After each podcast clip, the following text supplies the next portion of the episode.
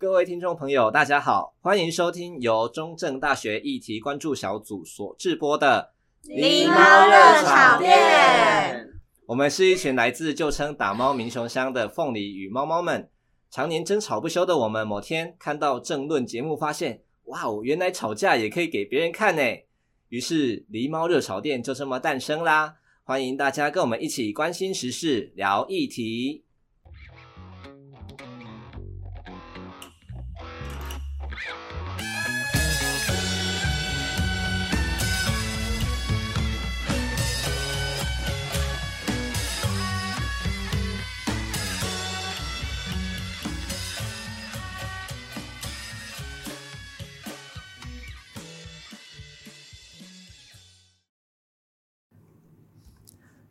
各位听众朋友，大家好，我是主持人米克斯，欢迎收听本集的狸猫热炒店。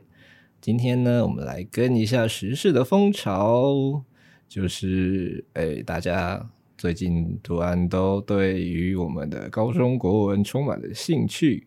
那这个原因呢，就是来自于呃北部某某所知名的 明星学校的国文老师在。呃，媒体上面，哎，还是在影片上面骂了，就是呃，一零八课纲删除了一些古文、文言文等等的，所以他觉得，哎，就是现在的学生不读这些呃古文的话，将会导致大家不知道呃廉耻，哎，对，所以他重点放在廉耻这篇文章，那很多人重点也放在这个了，就是。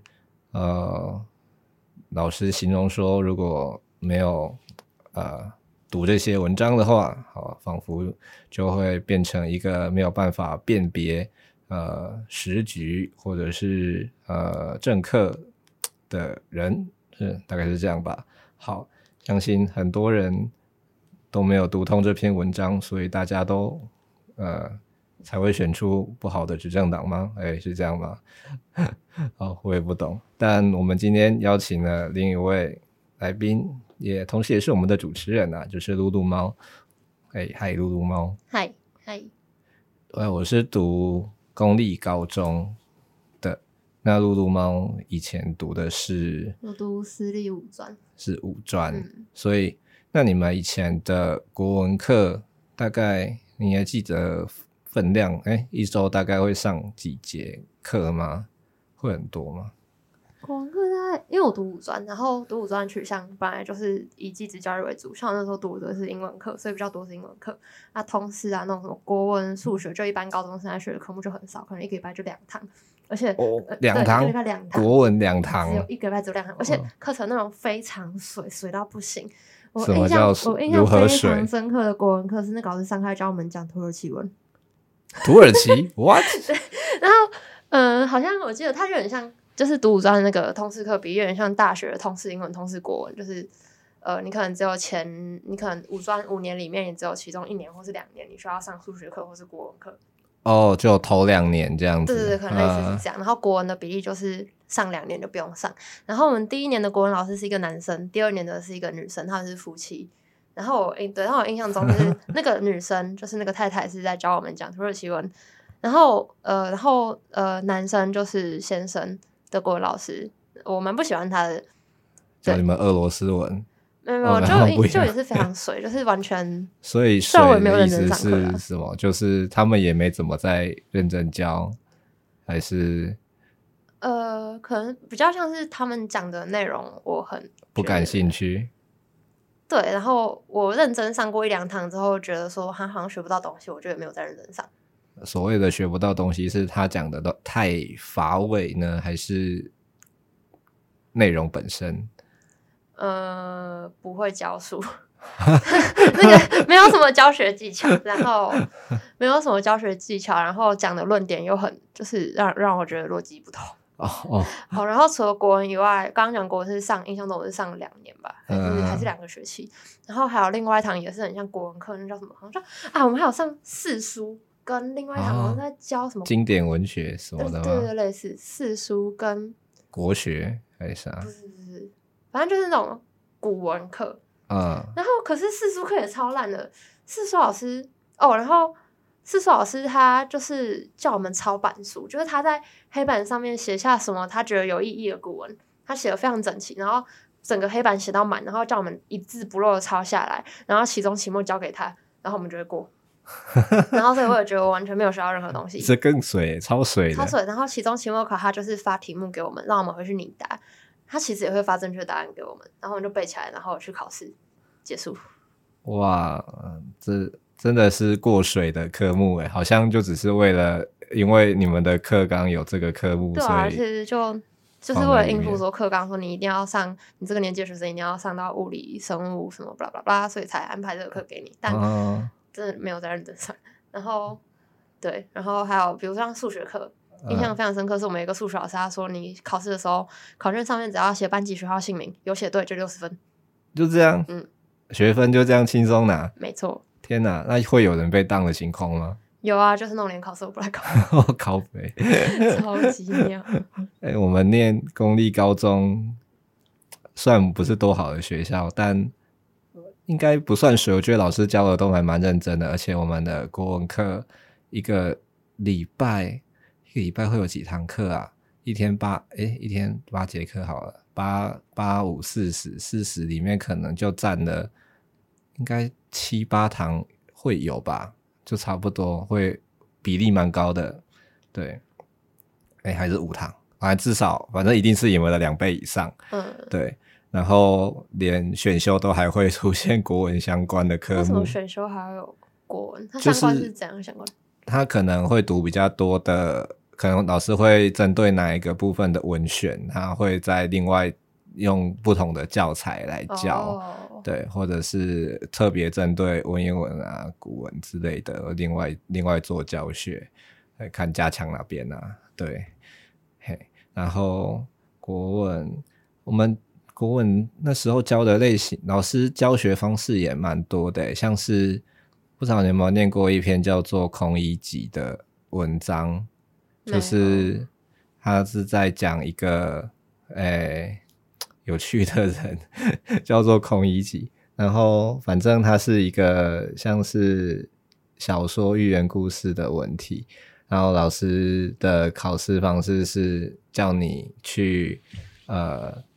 改写他的结局，就是，是哪一个时代的文章啊？好像是我忘记是是不是鲁迅还是谁的文章？哦、天哪！我觉得如果在这里讲错，就显示我国文不是很好。哎、欸，但我国文是顶标，当时哇 我国文考的不错，但现在实在过太久了。哎呀，好啦，或许我们改天再来考一次学测看看。可是你那个时候考的学测，你们这个时候还是学测吗？对啊，你们那时候考学测跟我现我当年考的学测应该那个出题的方向也不太一样，可能啦。应该会吧？你们课纲也已经不一样了啊。对，我那时候念的应该是九九吗？啊，应该是九九吧？之类还是更早之前的课纲？哎，不对，九九是我进大学。哦天哪，九九是我进大学的时候。我考学测是考一百一十年的。对啊，那你们用的应该是一百。一零四还是应该还不是一零八吧？不晓得，不是一零八，一零八是更小的。对啊，那你们应该是在更前面马英九的时代的课纲，应该是。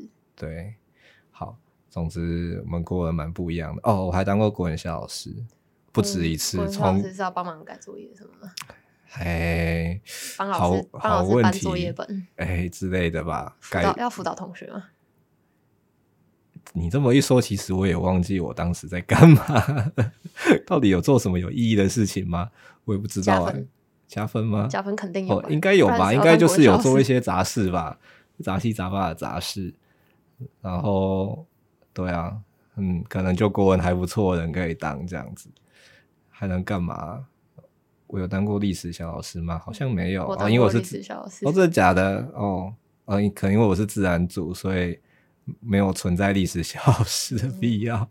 我印象中，我国文最国文能力读古文的能力，国文能力最好的时候，应该可能是读古文能力啦。应该是我读古文能力最好的时候，应该是国中毕业的时候。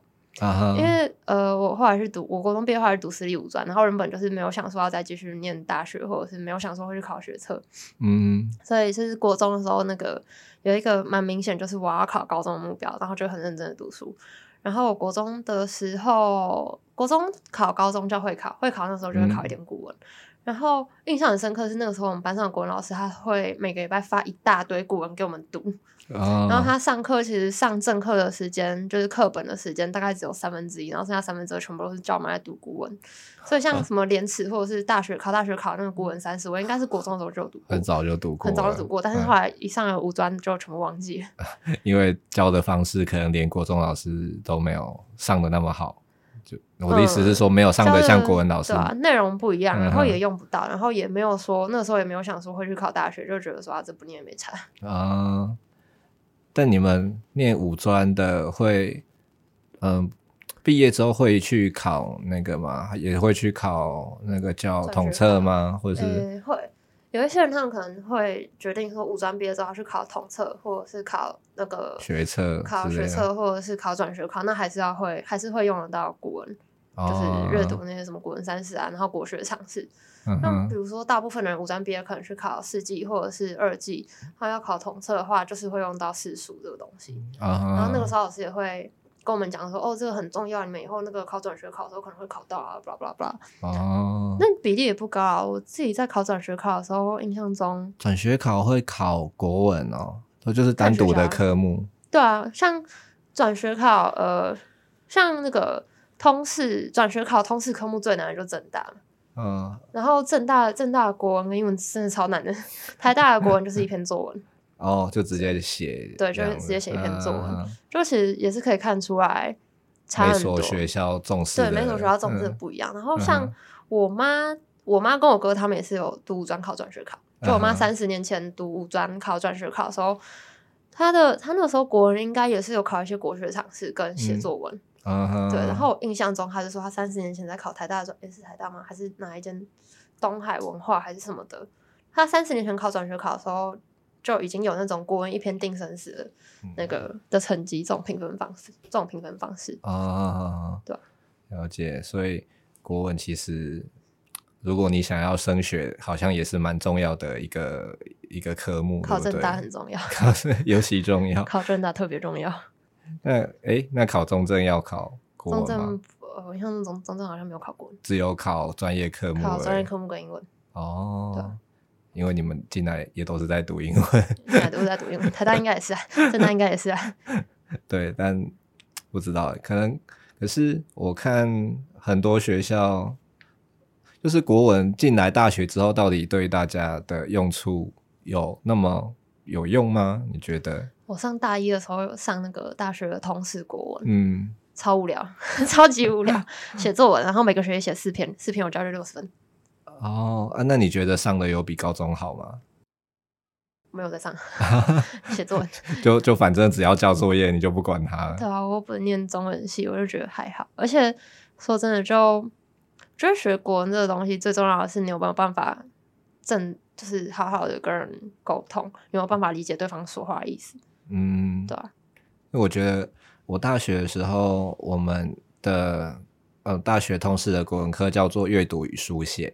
嗯，然后我就觉得，其实上完之后，我觉得它还蛮，呃，他这个课名取得蛮好的，就是说你要阅读，你才能够书写，嗯，就是你要阅读到一定的量，你才能够去理解，然后把你想写的东西化为有意义的文字，对，字句。小时候，小时候我妈一直这样跟我讲，嗯、小时候那个很不会写作文，小学三四年级的时候开始要学写作文，然后我就很不会写，我妈就会跟我说。嗯就是大量的阅读，对，他就跟我说大量阅读，嗯、你自然就会写得出来。好，然后我就开始读，然后读了就哎、欸，好像稍微开始会写。然后国中、高中、大学考试又在慢慢的磨练，然后中间又读了更多书，就、嗯、其实就越来越能写。真的看书蛮重要的。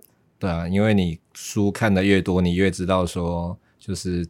一篇文章的逻辑，或者或者说架构，然后或者是说你有足够的语言智慧跟甚至背景的知识来形塑你一篇文章想要写的东西是什么。嗯，对，所以露露非常厉害的成为议题关注小组的编辑，要交给别人了。哦，而且那个就是呃，这叫什么啊？国文之争言辞，就是在吵这个话题的时候，嗯、我有一个朋友他就。讲了，我觉得蛮蛮蛮中肯的话。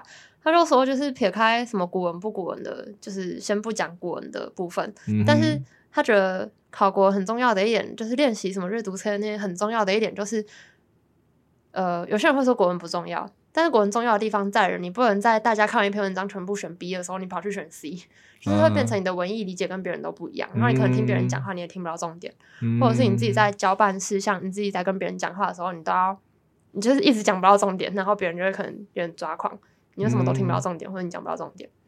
我想到就是，哎、欸，你刚刚讲到正大嘛，正大之前好像有人做一个研究，就是学测考进来的学生，然后他们的各科的成绩对于他们在大学成绩的影响，然后他们发研究的发现是说，当呃社会科跟自然科考得好的人，跟他们大学成绩好的人成是成相关的，也就是说。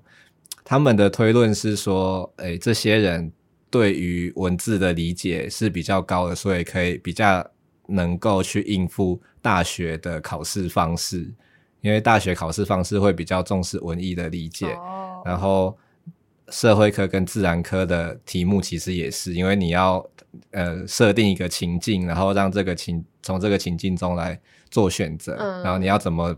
从里面去筛选出你所需要的资讯，或者说正确的资讯是什么？嗯、对对对，所以有点像是那个小时候如果没有读书，嗯、然后还是有办法从题干里面想办法找出一些线索，选出正确答案的那个意思吧？对，就是如果大家如果从小文艺理解能力就很强的话，就大就是考试对，就是考试技巧就会很好。对，对，那如果你就整天都在执着于某几个字、某几个词的那种，就可能就是对就。就就是会容易选错的那样子，可能会考虑不佳。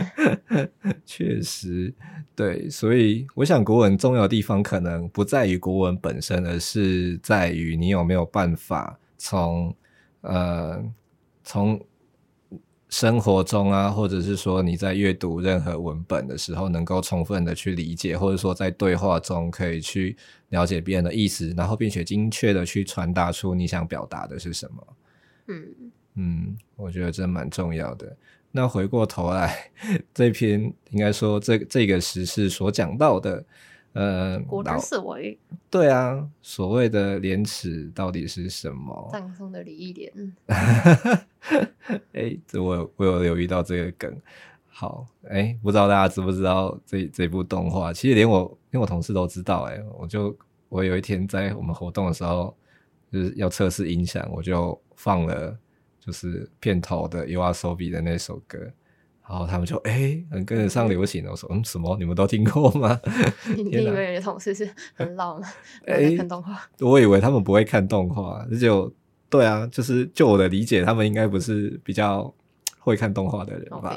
对，但好，看来这部有成功的跨出圈外。就跟动漫哥跨出了圈外一样，哎、欸，离题了，这也算是廉耻的一部分。对不起，我们对于这个节目没有太多的羞耻心。哎、欸，不对，我们的羞耻心应该在前面那些交友交友软体的时候就整个丢尽了吧？好好 好好，不知道大不知道大家有没有收听？那如果还没听的话，不一定要去听啦。这真的是。这应该是史上最脏的一集吧？最羞耻的一集。但是也不是你问题，你是主持人啊？你不觉得来宾比你讲还要更开心吗？对啊，就是他们开心，这不是我的问题，没错。但好啊，但如果要说是我的问题，就是我我无能阻止他们。廉耻。对，好啦，我们所以本节目早就已经没有廉耻可言了。嗯，对不起，在这里跟大家道歉。对廉耻这篇文章没有什么没有什么印象啊。然后刚刚。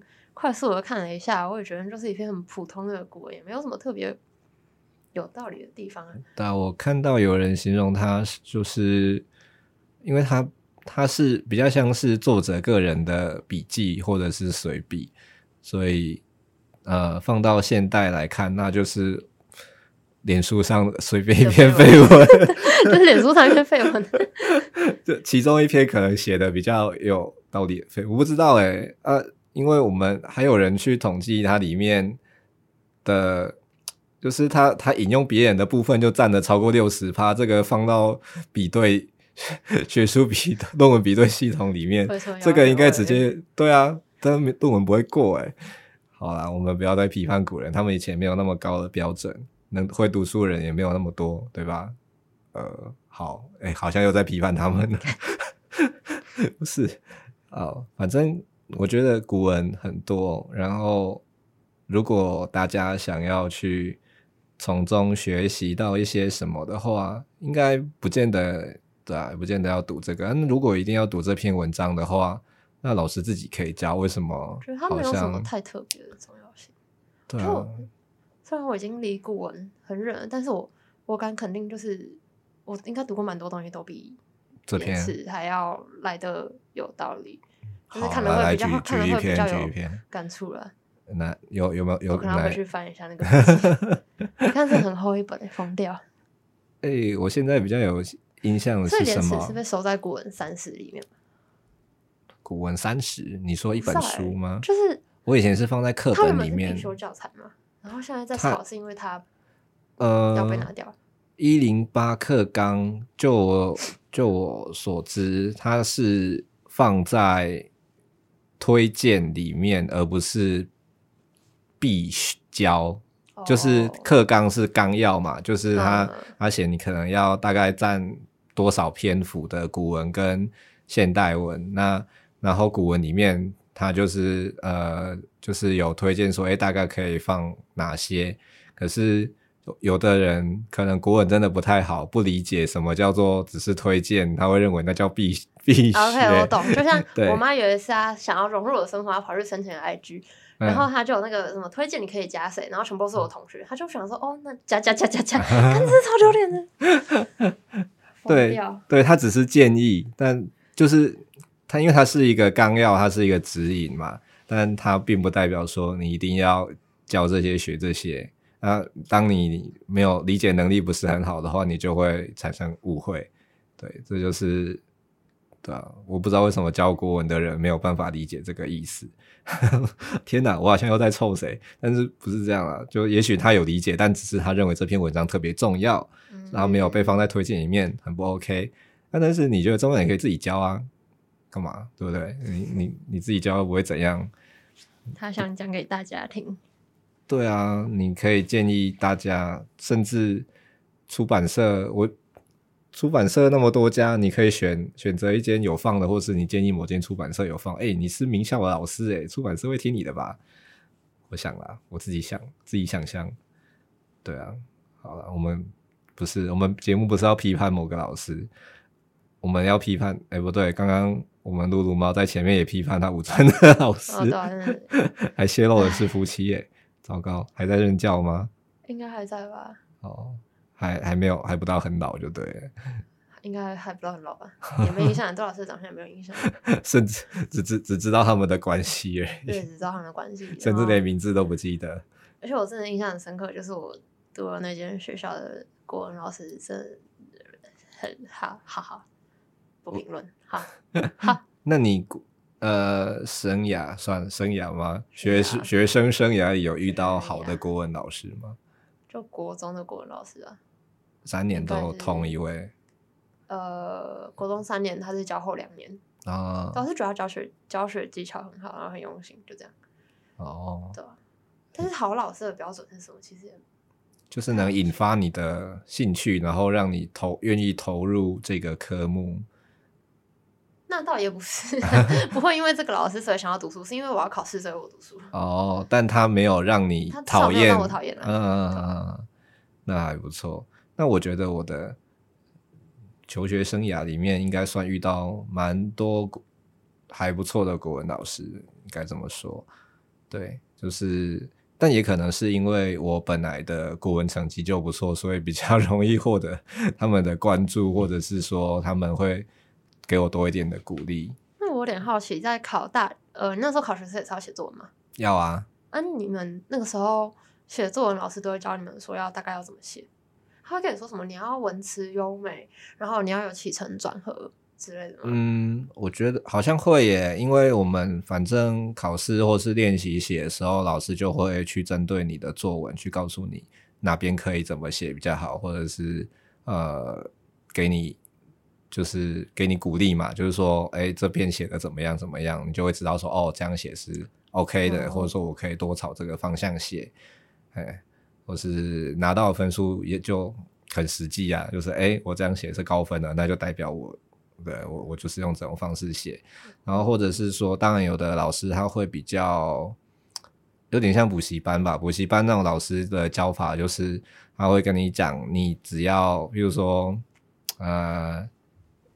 你只要紧抓一个主题，你任何主题都只要写跟这个有关的东西就好。跟家人有关，跟亲情有关，就是高分这样。呃之类的，或者是说你只要熟悉一个题目，然后你所有的题目都跟这个扯上关系。譬如说，哎，我之前看哈哈台好像有看到，就是有有人他哎那个那个人讲写作文就写，他好像写什么阿公阿公的什么东西。OK。对，或者是说，呃，跟你们家的，呃，你们家的产业啊，或者说你们家的经历等等的，或你自己熟悉的，比如说电动、电玩，呃，还是漫画，反反正你就找一个东西，哦，然后每个题目都可以套进去，好比说，诶。最怀念的东西啊，你就写好我的漫画，然后你就写对我人生有启发的东西哦，就是漫画，因为漫画里面有有什么什么剧情啊，或者是说，哎、就是爷爷怀念的东西，你也写漫画之类的，超难的，我觉得就是要掌握这个技巧，因为要么就是你的那个应变能力很好，你看到题目也可以马上瞎掰出一个你觉得写出来可以高分的东西，不然就是你事前你就要去。一直回想说，哦，好，我写这个东西可不可以？然后你要去把就是这一整把跟就是把这个核心的主题或者这个原则，把它在脑袋里面已经编得很完整，然后记起来。嗯，然后在写作文的时候才把它用到。对啊，就是你要一你要一直反复练习。那高中生都在做这件事情啊。就是、而且还要对，比如说你可能，嗯、如果你要想到，比如说我最怀念的东西，或者是我对家人的感情，那代表你这个人还要有一些很丰沛的情感能力，你要能感受得到，你才写得出来。嗯，或者是你只要，你只要一直熟悉那个核心的东西，譬如说你跟家人的关系，你已经定义好了，它就是温暖、温柔，或者是说冲突。那你你写的方向，你就是一直往这个方向写就可以了。所以某种程度上来说，其实有点像你答嘛。有一点像，就是你有一个算是有一条绳索吧，让你可以抓，而不是就像好了，你在深海里面，然后有垂下一条绳索让你抓的感觉，就是那个东西对我来说，就是你只要抓住这个，我就一步一步往上爬就好了，而不是说在大海里面就是呃。就各种挑战，然后你要想办法浮到海面上，是就可能就比较困难。那如果是你今天要去写，如果我有一台新冰箱的话，你要怎么办？哎、欸，这是你们的题目吗？这是我那一年的题目，我觉得超难的。我是啥用？我不知道，我不知道是什么东西。哎、欸，我觉得还是，如果假设我刚刚还是用漫画来写，我还是可以写。我就塞漫画进去，对之类的。因为就可以说我对漫画的情感是什么，我就是漫画对我来说是多么重要的东西，所以即使那个冰箱本来的用途是用来冰食物，我还是会想把它拿来冰漫画，或者把漫画藏在里面，因为冰箱它同时可以隔呃隔离湿度，或者是说隔离外界的干扰。隔离湿度吗？啊？冰箱可以隔离湿度？可以啊，冰箱，哎、欸，你东西放进去它会干燥、欸，哎。哦哦。对啊。哦，OK。所以。哎，之前就有人教过那个、啊、书本，如果沾水的话，嗯、你可以放到冰箱里面，哦，啊，它会除湿。今天在讨论这个了、嗯。对，这也是可以的。哎，这突然变作作文小教室？问号？对嘛？我我们没有一个人记得熟廉耻那边贴文，但我们国文还是不错的吧？好笑、哦。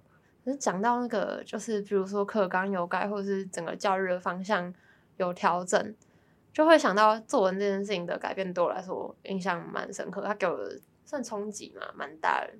为什么？有什么改变？呃、国中考高中的时候会考考作文，就是写抒情文，然后高中考大学学测是一篇是一篇短的，是叫你写议论文，不是议论，叫你写一个有点像是论说文。论说那个叫什么？哲学系最好写的回答叫什么？呃，申论啊，申论。对对对，考考学测时候考申论是写两篇，一篇是很短的短短的申论，然后一篇抒情文。就是小时候都在学校我被训练到一直都是教你怎么写抒情文，然后这件事情到我读大学的时候彻底就是被颠覆了。啊、uh，huh. 考转学考的时候，考哲学系转学考的时候，题目是什么？题目题目我有点忘记了，但反正我印象很深刻，就是我那个时候在练习考写转学考的作文，我还是请作文老师帮我改。然后全部我全部是练习，就是往抒情文的方向写。可是等到最后我真的去考试的时候，我发现那些省级省级的大学教授根本就不是要看我写抒情文，他们是要看我写申论题啊，是国文作文，不是专业科目。他们是要看我写申论，就是我有没有办法井井有条的把我要讲的东西跟我的、嗯、我的立论还有就是因果关系写清楚。他根本不是要看我写抒情文。然后到后来读了哲学系，在哲学系上面写那个申论题的时候也是，嗯。根本用不到抒情文呢，然后就觉得说，就觉得说，呃，然后有一堂课叫哲学写作，印象很深刻，就是那个老师他就上课的时候就开那个会考跟学测那个作文范例给我们看，嗯，然后他就拿了一两篇出来讲解，他就说，他就说我看这个要干嘛之类的话，就是他没有在论说什么东西，嗯嗯，抒情文的部分，嗯，就是在。跟你堆叠情感跟很华丽的用词，嗯之类的，嗯、但是他其实没有什么很实质的内容，嗯，然后我才觉得说，我才发觉得说，哦，其实，在大学里面要写的作文跟以前国中、高中写的都要的方向不一样，嗯，所以我那个时候考台大转学考作文分数其实不太高，嗯，就是跟我在写那个练习写作文的时候，我练习写作文的时候，老师分数给我蛮高的。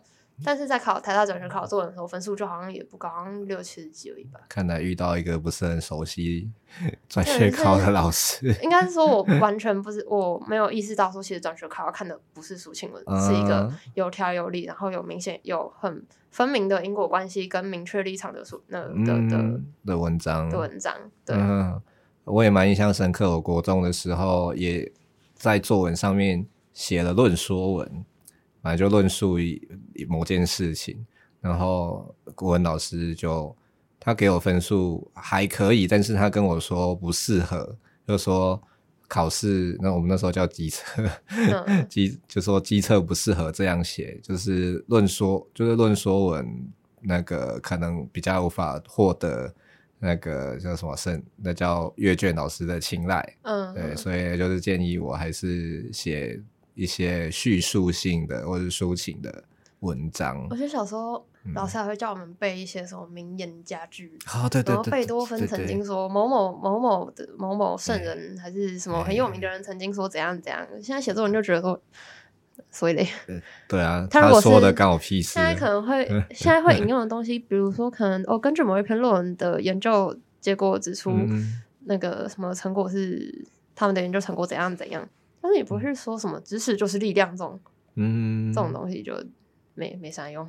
但为什么？其实我不太能理解为什么我们不是两种都学，而是一在早期的时候要偏重这种叙述的或者是抒情的，是因为害怕小孩子有 想法吗？还是、呃、还是怎样？我也不懂、欸。文化遗毒，没开玩笑，可以剪掉。我觉得就是可能会觉得说。就大人可能就会觉得什么小孩还小啊，然后他不会期待说小朋友有很多想法，也不会鼓励你去有自己的想法，他就会跟你说：“好，那你今天写一篇故事，你就是写的动人，写的让别人看着觉得很开心，你文笔很好就好。”可是我觉得很虚假，就是还小，然后就是还那么小，啊，但是很多情感的经经验或者什么，其实都需要一些累积，然后你。就是写出来的东西，我都觉得有点，就是好像为写而写，就是为赋新词强说愁的那种感觉，然后硬要去让自己的情感看起来好像很丰沛，或者是说为了某件事情开开心或难过到用，就是用词有点。就就怎么讲，有点过于华丽，还是怎么样？你可能不会期待说一个小学三年级的小朋友会跟你说什么“我哭了肝肠寸断”，这就很奇怪。对啊，啊，我我好啦，就是对于这一点是蛮蛮觉得蛮奇怪的啊。虽然说我以前蛮会写，或者说，欸，其实国高中那段有呃青少年有点忧郁忧郁的时候，觉得写起来特别顺手，也是大概是这样。对啊。应该会吧，但是可能是现在那个吧，教育改革算吗？算教育改革？嗯，可能现在教育改革的方向吧。就是像我考学测的时候，就是有两，就是他教你写两种问题啊，一种是一个简短的小申论，嗯、我们以前好像没有分那么多，哎、欸，好像也是有啊，但是好，我真的真的已经忘记了。现在现在现在就是在读大学的阶段，我自己回顾以前练习写那些抒情文。国小、国中、五专的时候写的书，现在回想起来，真的是觉得没什么用，真的是没什么用，不如多训练我们的论述能力。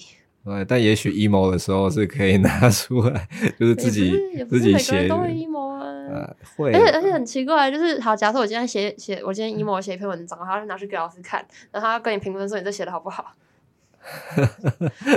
哎、欸，搞不好。但如果不是为了考试用途的话，应该也没有给老师看的必要。